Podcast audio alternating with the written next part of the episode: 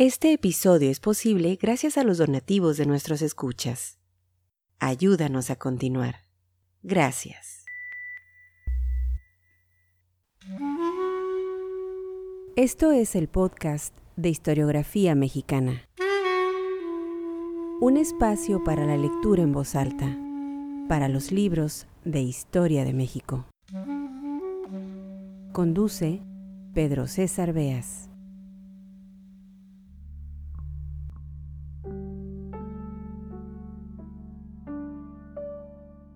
Continuamos con la serie Movimiento Estudiantil de 1968.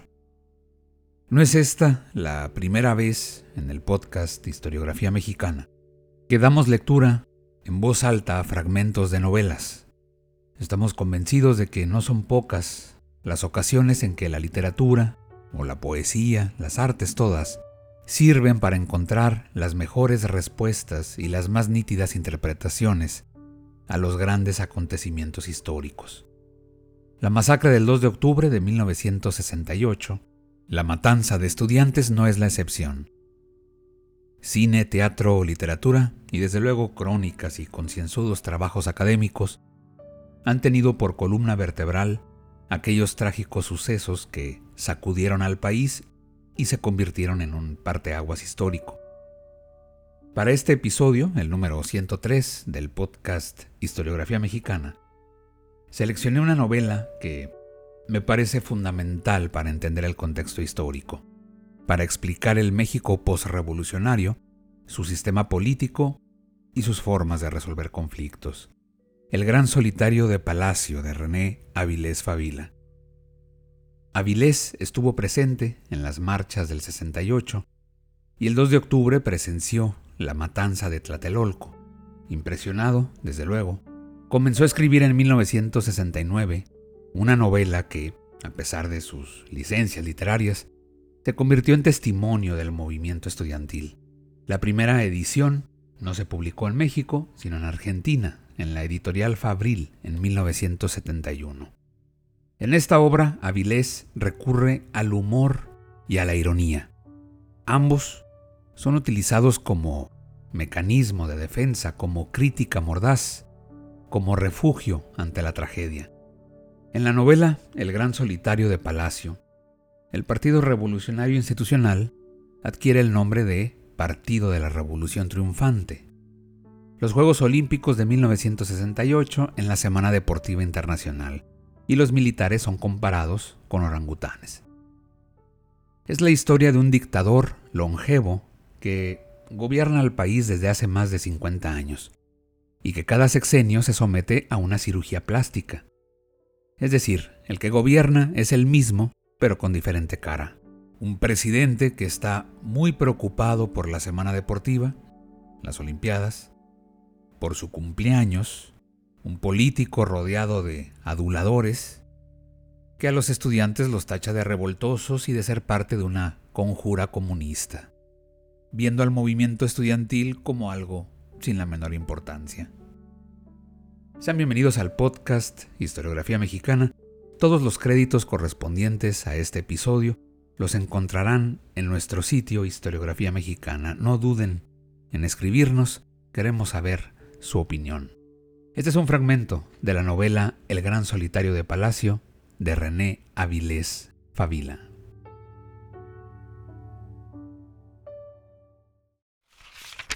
Advertencia del autor. Si el lector haya similitud con personajes vivos o muertos, con sucesos pasados o presentes, como ha dicho Jorge Barbangoitia, no es accidental, sino absolutamente exprofeso. Solo queda agradecer al ejército, a la policía y a la política subdesarrollada su valiosa cooperación. Sin ella, no hubiera pasado de la primera cuartilla.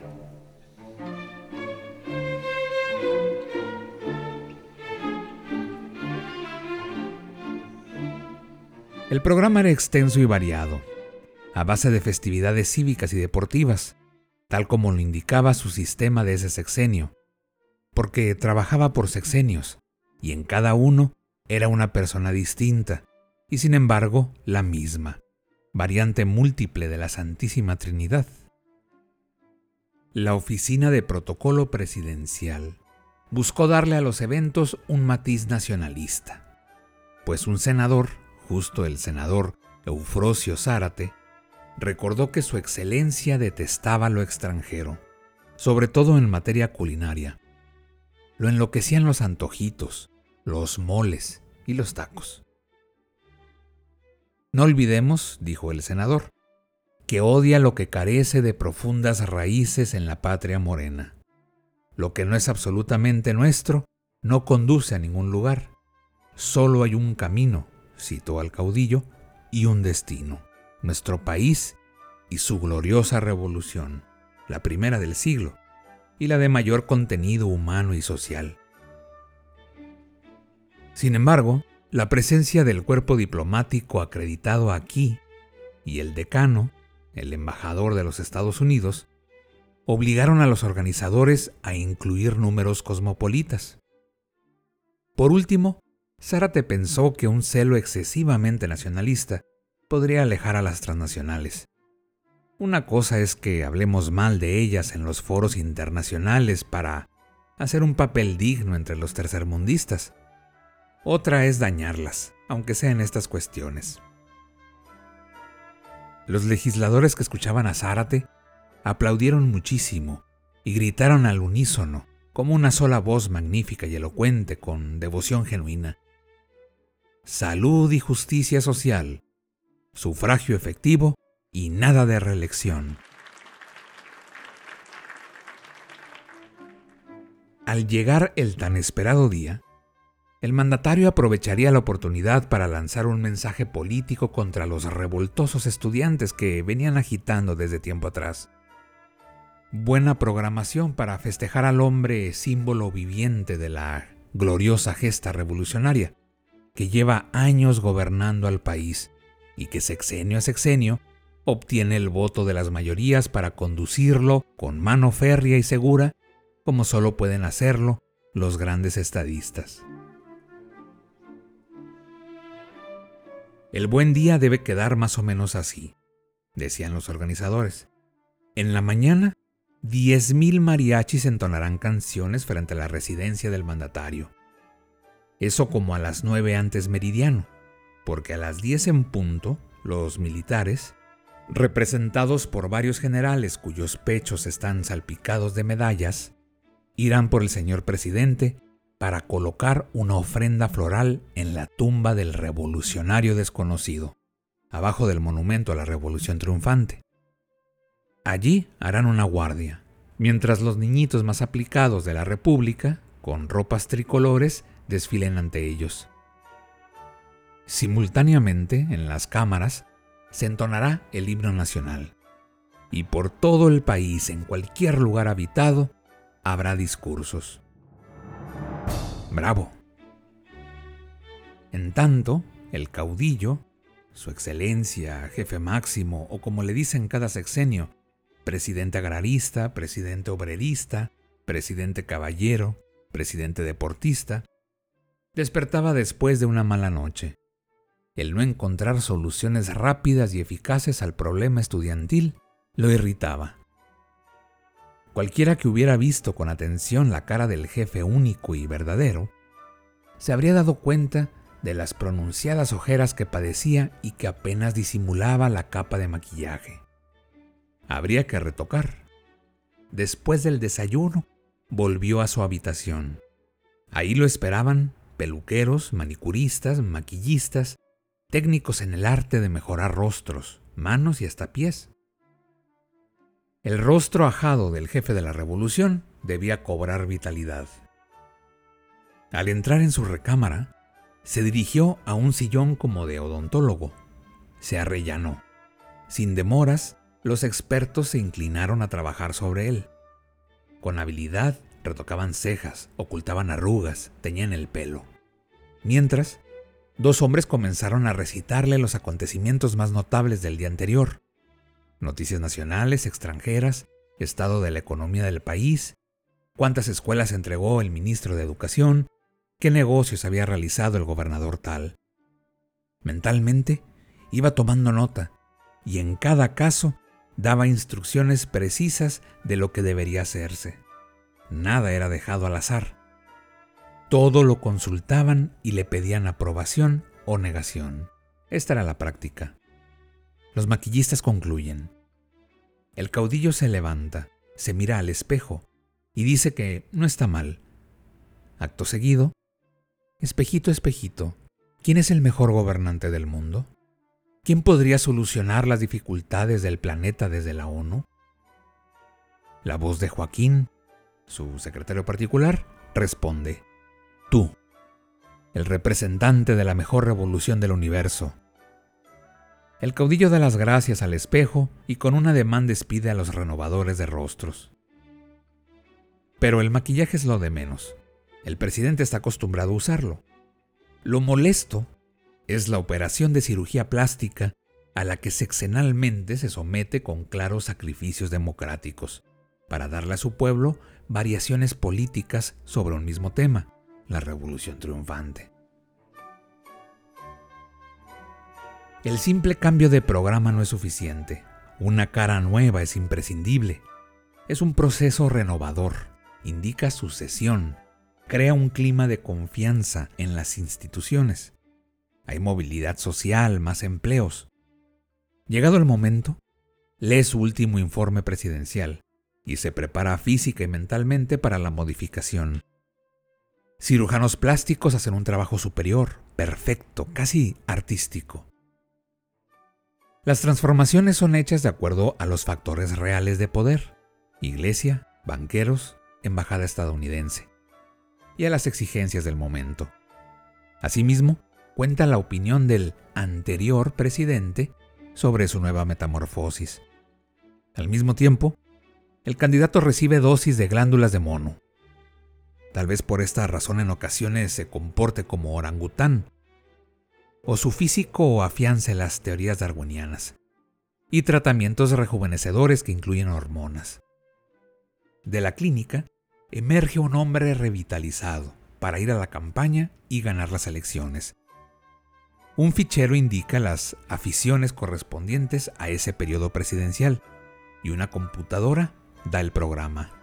Nada debe olvidarse. Esposa culta, dedicada a la infancia, aficiones literarias. De esta manera, cada seis años tenemos a un hombre distinto del anterior y siempre el mismo. El caudillo, en efecto, había dormido mal, muy mal. Tantos años gobernando le pesaban, estaba solitario, al menos esa impresión tenía. Un hombre con tanto poder está solo. Recordaba sus tiempos de revolucionario, cuando luchó contra el dictador, cuando sin orden ni programa se combatía por mejorar al país. Y vaya que lo conseguimos. Los muertos no cayeron en balde. Se reanimó. He democratizado las instituciones. He creado una magnífica constitución. Estoy haciendo la reforma agraria, industrializando al país. El presidente, poco más optimista, se dirigió a su secretario particular. Joaquín, dime algo positivo. Encantado, su señoría. Hace poco más de 50 años que inició el proceso que lo condujo a la primera magistratura. Tomó el poder y desde entonces no ha perdido ninguna elección. El PRT es una planadora. Diputados, senadores, gobernadores, todos salen de sus filas.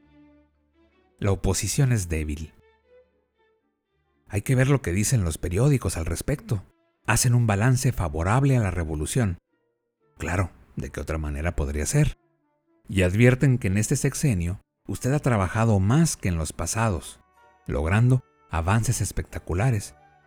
Solo en el exterior hay comentarios negativos.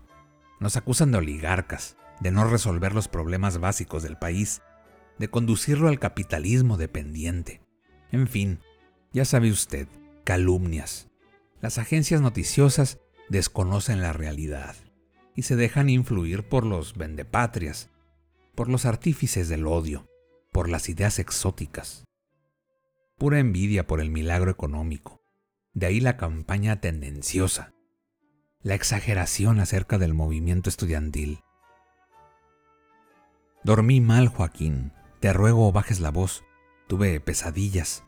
Soñé que mis colaboradores conspiraban contra mí y que las instituciones estaban plagadas de comunistas infiltrados y que me apoyaba en unos cuantos leales. ¿Entre los leales estaba yo, señor? No podría precisarlo. Todo era confuso. Por favor, Alteza, recuérdelo. Yo ni en sus sueños le traicionaría. Recuérdelo. Está bien, no te desanimes. Allí estabas, entre mis leales. ¿Qué peso me quita de encima? Además soñé que el partido perdía las elecciones. Imposible. Eso jamás sucedería. La situación está perfectamente controlada. Lo sé, pero en mi sueño, ¿qué digo? En mi pesadilla. Así pasó. Horrible, en verdad. Monstruoso. Jamás lograrán algo los comunistas. Ojalá inventaran una máquina que descubriese a los rojos, algo como un detector de comunistas. Cada ciudadano sería probado con ella, y a fusilar a los traidores, a marcarlos con hierro candente, a encerrarlos en las cárceles por querer destruir la democracia, la familia, por traer doctrinas ajenas a nuestra idiosincrasia, por querer instaurar un gobierno de minoría dictatorial sobre las mayorías que nosotros representamos. Oh, perfecto. ¿Y cuándo podríamos contar con una máquina de tales características? Supongo que cuando los norteamericanos la inventen. Claro, por un instante olvidé el atraso de nuestra ciencia. Por favor, no me gusta que se hable de atraso. Digamos mejor, falta de recursos técnicos. Por supuesto, no se repetirá. Hace tres reverencias visiblemente avergonzado y continúa. Usted necesita descanso, Alteza Republicana, Águila Ascendente. El problema estudiantil y la deslealtad de algunos funcionarios lo han puesto nervioso, irritado, de mal humor. ¿Cómo sigue el movimiento?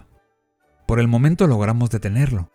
Con la toma de la ciudad universitaria por el ejército se han intimidado. Ahora conocen nuestra fuerza y el modo en que podemos emplearla para restaurar el orden. No basta. Tenemos encima la semana deportiva. Y su cumpleaños, señor.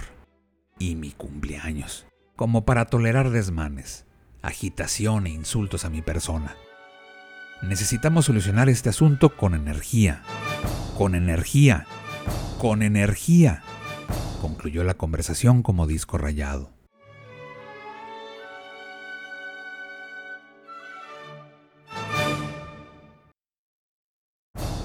Este episodio fue posible gracias a las amables donaciones de nuestros escuchas. Al convertirte en mecenas de este podcast, fomentas la lectura y la divulgación de la historia de México. Visítanos en historiografiamexicana.com.